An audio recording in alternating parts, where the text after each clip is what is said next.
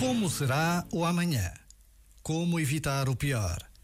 As preocupações, por vezes, multiplicam-se e avolumam-se, de tal forma que somos tomados pela fragilidade e pela impotência.